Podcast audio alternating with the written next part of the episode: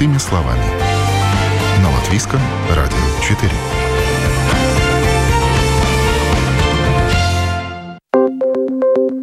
Доброе утро. В студии Юлия Петрик. В эфире программа «Простыми словами». В Латвии существует трехуровневая пенсионная система. Накопленный капитал второго пенсионного уровня в отдельных случаях можно унаследовать. В частности, если накопивший его человек умер до наступления пенсионного возраста. Но для этого участник второго а, пенсионного уровня должен выбрать один из желаемых вариантов передачи средств и сделать заявление в агентство социального страхования. Есть и другие варианты, как родственникам могут быть переданы пенсионные накопления пенсионера уже после его смерти. В нюансах того, как можно распорядиться своими пенсионными накоплениями, разберемся в ближайшие полчаса. И в этом нам помогут эксперты. В студии Латвийского радио 4 ведущий эксперт отдела администрирования системы фондированных пенсий России Государственного агентства социального страхования Илза Винделе. Доброе утро. Добрый.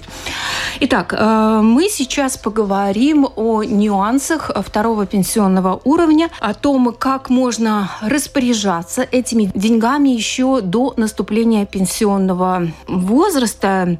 Но прежде всего, Илза, объясните, пожалуйста, э, когда человек выходит на пенсию, те деньги, которые были накоплены на втором пенсионном уровне, как человек в дальнейшем может ими распоряжаться. Либо они причисляются, эти деньги, к пенсии, то есть на определенный размер ежемесячно увеличивается пенсия. Либо эти деньги поступают на счет. То есть вот каким образом происходит распределение этих средств, которые были накоплены в течение жизни. Tātad, pieprasot vecuma pensiju, cilvēkam uzreiz ir jāizvēlās, kā viņš vēlās izmantot savu pensiju otrajā līmenī uzkrāto капиталу. При запросе пенсии человек сразу может выбрать, как он может использовать средства второго пенсионного уровня. Есть вариант присоединить их к пенсии по старости и получать их меньше и получать их вместе с пенсией с первого уровня. Второй вариант – пожизненный полис. В этом случае человек заключает заключает договор со страховой компанией, и тогда страховщик выплачивает ему накопленные средства до конца дней. Например, у человека накоплены 2000 евро. Тогда страховая компания рассчитывает, сколько человек может получать ежемесячно. Разница между пенсией по старости или пожизненным полисом в том, что при заключении пожизненного полиса можно указать выгода приобретателя на срок до 20 лет. Скажем, приобретатель Обладатель полиса умер через 10 лет после выхода на пенсию. Еще 10 лет выплаты может получать выгода приобретатель, указанный в полисе. Izmaksu attiecīgi kā līgumā norādīts labuma guvē. Также отличие полиса от ежемесячных пенсионных выплат в том, что деньги можно получать, например, раз в квартал, раз в полгода или раз в год.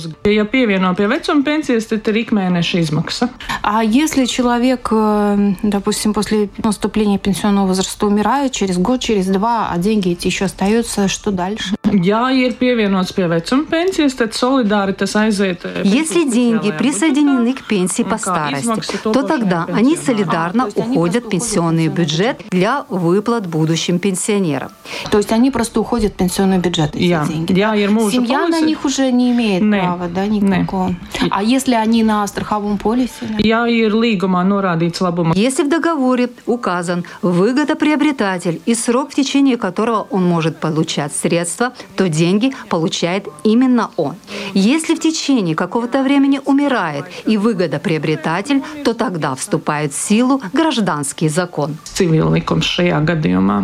Тогда давайте теперь разберемся, как можно распоряжаться пенсионным капиталом.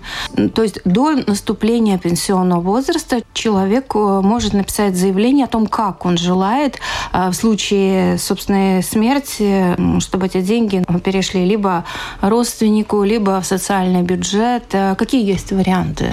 No 2020. года jebkurš pensiju otrā līmeņa dalībnieks. 2020 года любой участник второго пенсионного уровня, который еще не запросил пенсию по возрасту, может указать, как может быть использованной накопленный им капитал на втором пенсионном уровне, если он умрет до момента присуждения пенсии по старости. И здесь есть две даты. Дата запроса пенсии. До этой даты можно подать заявление о распоряжении средствами и вторая дата – это дата присуждения пенсии, до которой в силе его выбор. Tam ir spēkā viņa izvēle.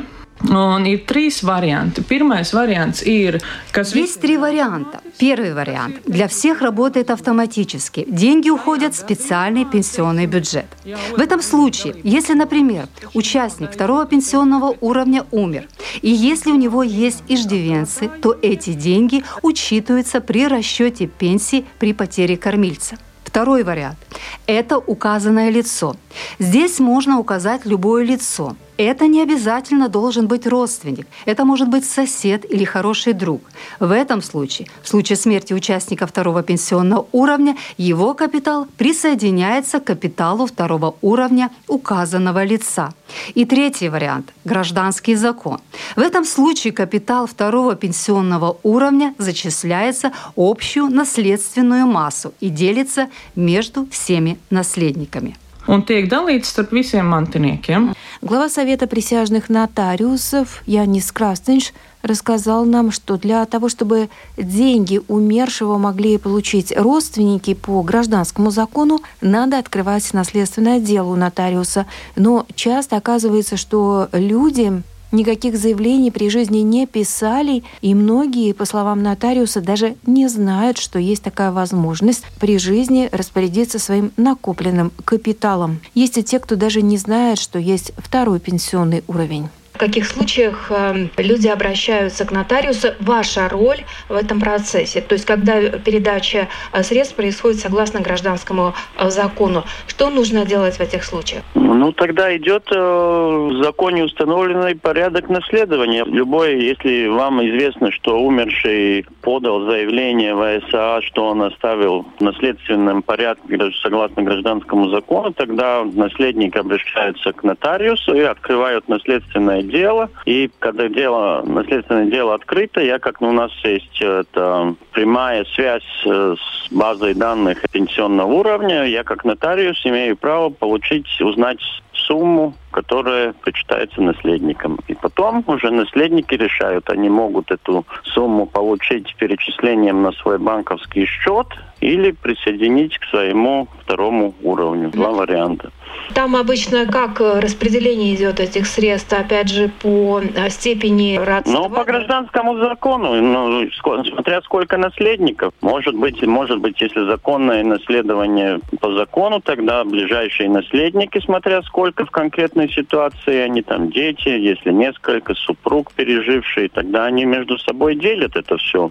Если есть завещание, может и быть ситуация, что умерший оставил завещание, все свое имущество, в том числе этот пенсионный, второе пенсионное накопление тоже кому-то завещал другому. Идет обычная процедура, как идет любое, любое имущество, наследуется по гражданскому закону. Да. А как на практике, после того, как вступила в силу эта норма в 2020 году, а больше стало таких дел?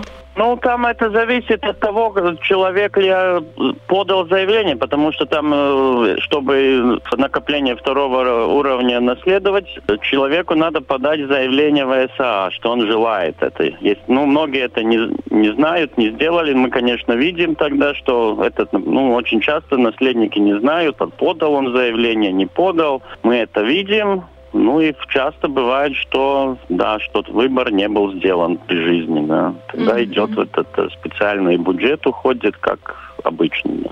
Ну да, там, э, если человек ничего не делал, тогда идет специальный бюджет, он, и тогда у него, если он подает заявление, тогда он или может указать уже сразу лицо, пользу которого этот, э, его пенсионное накопление второго уровня присоединяется напрямую его указанному человеку или идет в наследственный, ну, обычный наследственный порядок, через, как по гражданскому закону. В принципе, mm-hmm. три варианта, да. А, но главное там когда вообще ввели второй пенсионный уровень, еще есть, э, что это был или 2000 год, или 2001, я ну, точно не помню сейчас, но тогда автоматом э, второй пенсионный уровень был для тех, которые родились не позже 1972 года. Остальным, которые были постарше, опять же, надо было самим вступать в этот второй уровень. И сейчас, например, если человек родился э, позже, чем 1972 год, а он даже не знал, что ему надо что-то делать, чтобы этот второй пенсионный уровень начинать накапливать, умирает сейчас, да, и вообще у него нету его. Так что бывает, что люди сами не знают. Многие, как я говорила, не знают, что надо вот это заявление подать, и тогда автоматом уходит госбюджет это его накопление, да, если он не, не сделал выбор сам при жизни, да. Это был глава Совета присяжных нотариусов Янис Крастенш. Наследники могут заявить о выплате полагающейся им части наследства из накопленного пенсионного капитала в течение 10 лет. По истечении этого срока пенсионный капитал будет перечислен в специальный пенсионный бюджет. Если получение капитала второго пенсионного уровня будет выбрано в виде денег на расчетном счете, а не как добавление к своему капиталу второго пенсионного уровня, то перед выплатой с него будет удержан подоходный налог с населения.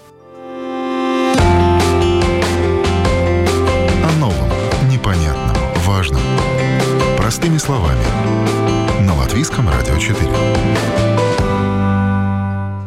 Напоминаю, вы слушаете программу «Простыми словами». В студии ведущий эксперт агентства социального страхования Илзе Винделе. В Латвии существует трехуровневая пенсионная система. Накопленный капитал второго пенсионного уровня в отдельных случаях можно унаследовать. В частности, если накопивший его человек умирает до наступления пенсионного возраста. Есть и другие варианты, как родственники могут получить пенсионные накопления пенсионера уже после его смерти. Обсуждаем эти вопросы. Илза Винделя также рассказала, что участник второго пенсионного уровня может сделать выбор, как распорядиться своим пенсионным капиталом, а, написав, написав заявление на портале Латвия ЛВ или отправив подписанное надежной электронной подписью заявление в Государственном агентстве социального страхования или лично в филиалах агентства. А выбор, конечно, зависит от жизненной ситуации. Šeit ir teiksim, tās izvēles ir izd jāizdara atbilstoši savai dzīves situācijai. Teiksim, uzsākot darba attiecības. Выбор обычно делается в зависимости от жизненной ситуации. Скажем, начиная трудовые отношения, человек может стать участником второго пенсионного уровня с 15 лет, когда лицо может стать социально застрахованным лицом. Например, если у человека нет жены, мужа, детей, то он указывает гражданский закон, чтобы ближайшие родственники могли получить накопленный им капитал на случай его смерти. Если есть семья, дети, то самый выгодный вариант – бюджет, так как в этом случае этот капитал учитывается при расчете пенсий по потере кормильца. Когда дети вырастают и достигают 24 лет, тогда снова можно выбрать гражданский закон, так как в этом случае, в случае смерти участника второго пенсионного уровня, его деньги делятся между ближайшими родственниками согласно гражданскому закону. И снова, при приближении пенсионного возраста можно указать конкретное лицо, друга или супруга, чтобы в случае смерти участника второго пенсионного уровня второй половине при выходе на пенсию была бы больше пенсия по возрасту. Nāves gadījumā tai otrai pusītei, sasniedzot pensijas vecumu, būtu lielāka vecuma pensija un nodrošinātāka nākotne. Šeit ir būtiskākais nevis пенсионēšanās. Здесь существенным является не возраст пенсионирования, а факт предоставления пенсии. Были случаи, когда человек запросил пенсию по возрасту, и пока пенсия еще не была предоставлена, этот человек умер. И тогда мы учитываем сделанный им выбор, то есть его решение решение в силе. Но в случае, если пенсия по старости уже предоставлена, то принято решение о предоставлении пенсии, то этот выбор, кому перейдет капитал второго уровня, уже не будет в силе. Tad izvēle vairs. Un vēl, teiksim, runājot par izmaksu, ja? Говоря о выплатах, если выбран гражданский закон, то в этом случае наследники могут выбрать либо получить свою долю сразу перечислением на счет, либо, если они участники второго пенсионного уровня, они могут выбрать возможность присоединить свою долю к своему капиталу второго пенсионного уровня. 99% случаев наследники предпочитают деньги получить сразу. Если указано лицом, Тогда мы перечисляем накопленный капитал к средствам второго пенсионного уровня указанного лица. И эти деньги умершего он сможет получить только тогда, когда он сам запросит пенсию по старости. Когда пенсия по старости будет предоставлена, и он начнет получать выплаты со второго пенсионного уровня. Ну, например, если муж указал в качестве получателя жену, если у жены накоплены, скажем, 10 тысяч и у мужа 10 тысяч евро, тогда мы изымаем накопленный капитал мужа с его счета и зачисляем эти деньги на счет жены. И в случае смерти мужа до момента пенсионирования.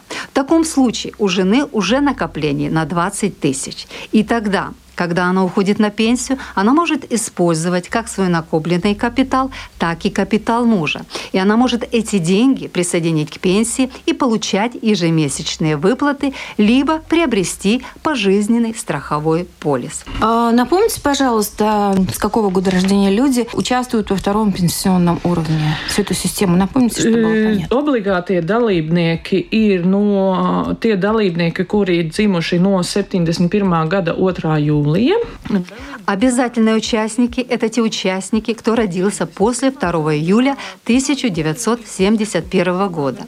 А также есть добровольные участники. Это те, кто родился с 1 июля 1951 года по 1 июля 1971 года.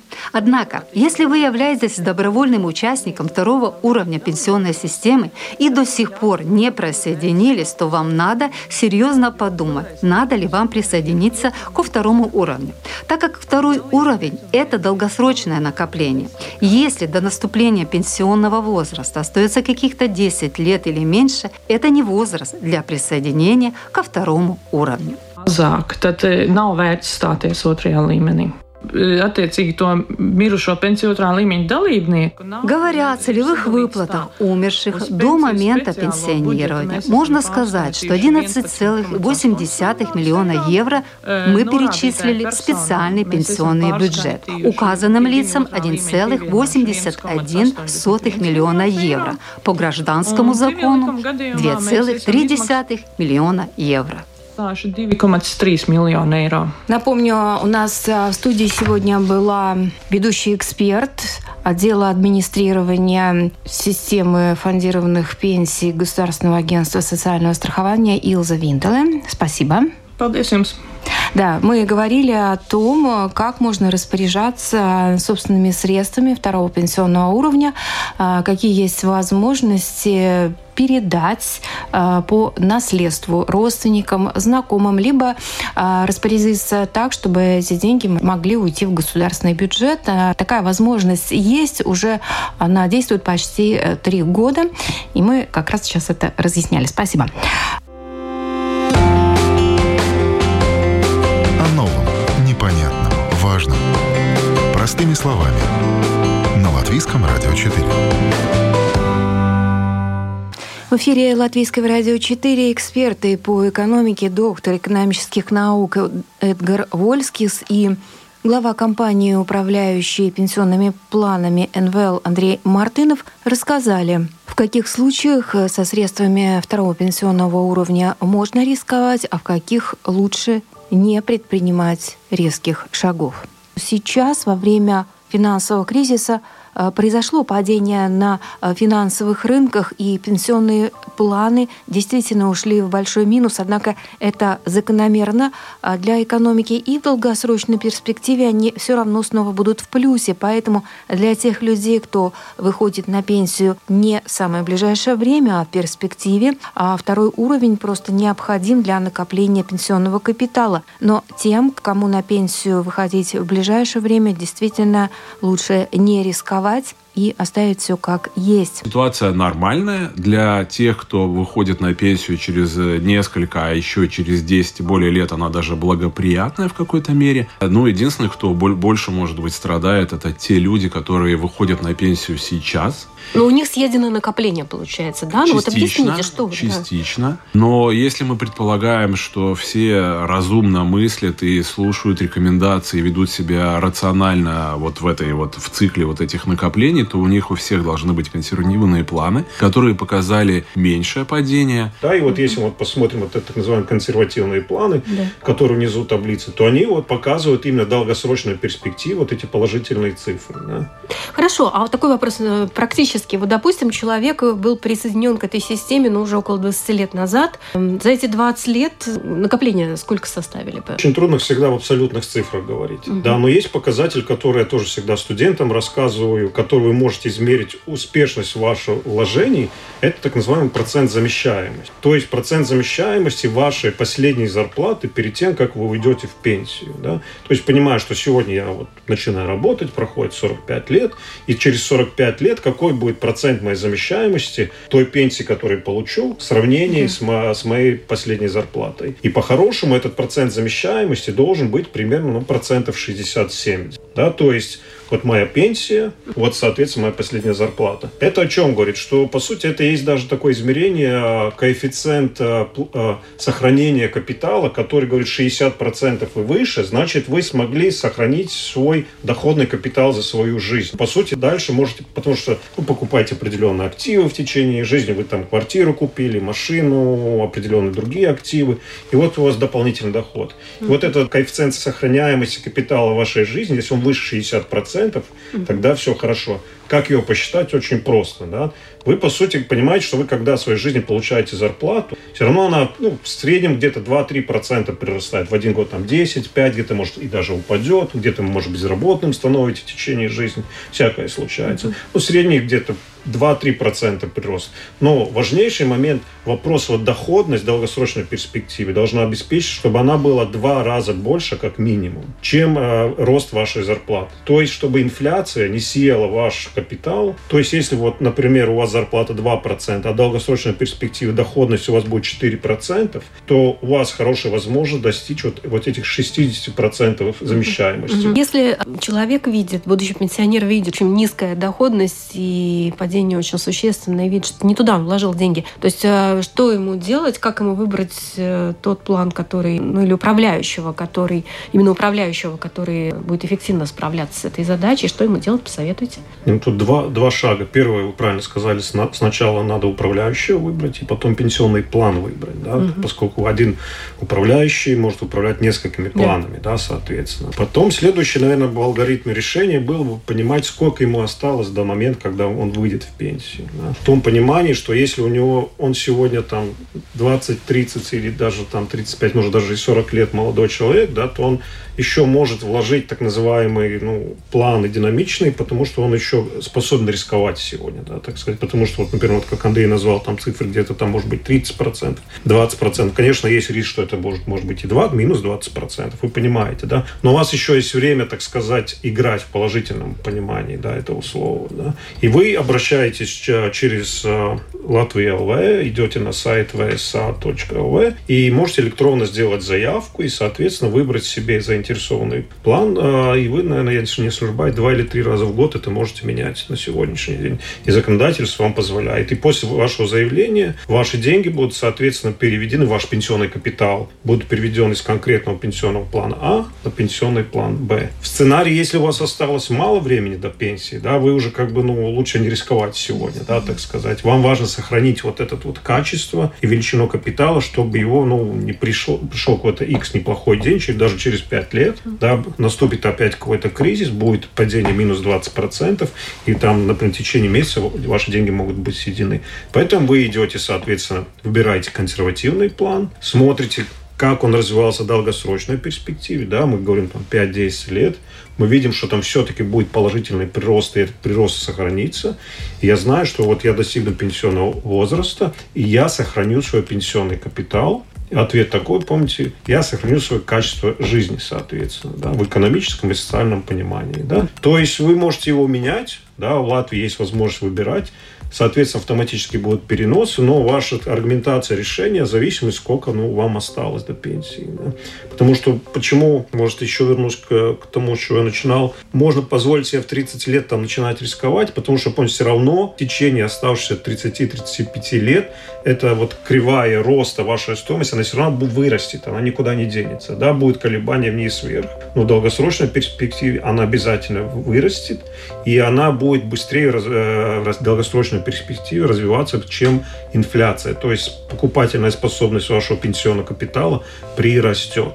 Да? И это важно. Даже запомнить. больше, чем инфляция. Да? Больше, чем инфляция. В том и заключается вот эта часть второго пенсионного уровня, чтобы, ну, как бы первый уровень, где у нас реальные живые деньги, там как бы там э, потенциальная инфляция это может съесть. Второй уровень, ну, это как бы вот как коллеги занимаются этим, сохраняют, чтобы инфляция не съела покупательную способность капитала. Это были эксперты по вопросам пенсионной системы, доктор экономических наук Эдгар Вольскис и глава компании, управляющей пенсионными планами НВЛ Андрей Мартынов. На этом программа «Простыми словами» подошла к завершению передачи. На этом программа «Простыми словами» подошла к завершению. Передачу провела Юлия Петрик.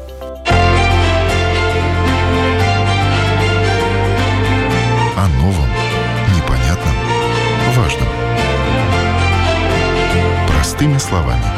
На Латвийском радио 4.